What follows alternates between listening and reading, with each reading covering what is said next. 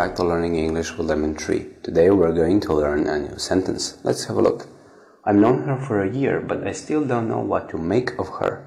I've known her for a year, but I still don't know what to make of her.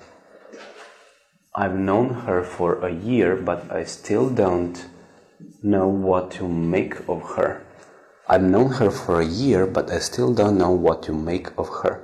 Make something of somebody or something, it means that you have an opinion of someone. Thank you for watching. See you in the next video.